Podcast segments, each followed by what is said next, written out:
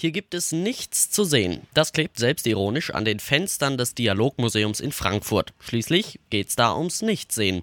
Wie ist es, als blinder Mensch durch die Welt zu gehen? Was sind eigentlich banale Situationen, die für Blinde zu einer großen Hürde oder sogar Gefahr werden können? Das Museum bringt blinde und sehende Menschen zusammen und Leon Ebersmann war bei einer Führung dabei. Willkommen im Dialogmuseum. Ihr habt alles eingesperrt, was leuchtet. Unsere Handys haben wir weggeschlossen und die Lämpchen an meinem Mikro sind mit mehreren Schichten Gaffertape überklebt.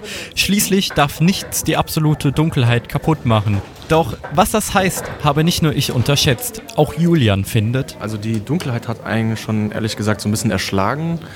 Ähm, ja, man konnte sich einfach nicht vorstellen, wie dunkel es wirklich sein kann, weil man es ja zu Hause gar nicht so kennt. Man macht irgendwo ein Lichtchen an oder irgendwo ist immer irgendwas, was helles. Das war halt einfach totale Dunkelheit. Die Führung ist quasi ein Schnelldurchlauf durch einen ganz gewöhnlichen Tag. Mit dem kleinen, aber feinen Unterschied, dass ich eben nicht sehen kann. Wie komme ich nur über die Straße? Wie steige ich in die Bahn ein? All das wird plötzlich zu einer echten Herausforderung.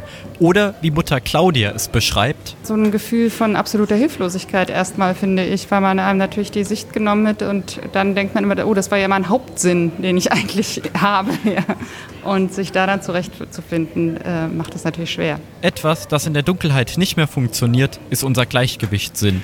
Nach einer Brücke fühlt sich der Boden für alle noch wackelig an. Ich wollte gerade sagen, also so stabil ist der Boden auch, oder?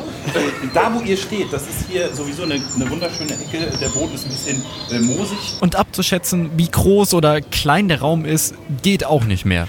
Sind die anderen noch bei mir oder schon ganz woanders? Dann am Ende in gemütlich dunkler Baratmosphäre dürfen Besucher den Tourguides Fragen stellen. Alle Guides sind sehbehindert oder blind. Patty leitet das Team und hat Tipps zum Umgang mit blinden Menschen. Einfach ganz normal reden. Wir sind, wie ich immer sage, wir sind einfach Menschen, die nicht sehen. Ich sage auch, man sieht sich. Ja? Oder ich gucke ja auch Fernsehen. Ja, warum nicht? Fernseh hören finde ich mit das Furchtbarste, was man so sagen kann. Das Frankfurter Dialogmuseum findest du direkt an der Haltestelle Hauptwache auf der B-Ebene. Bei Führungen solltest du bereits eine halbe Stunde früher vor Ort sein.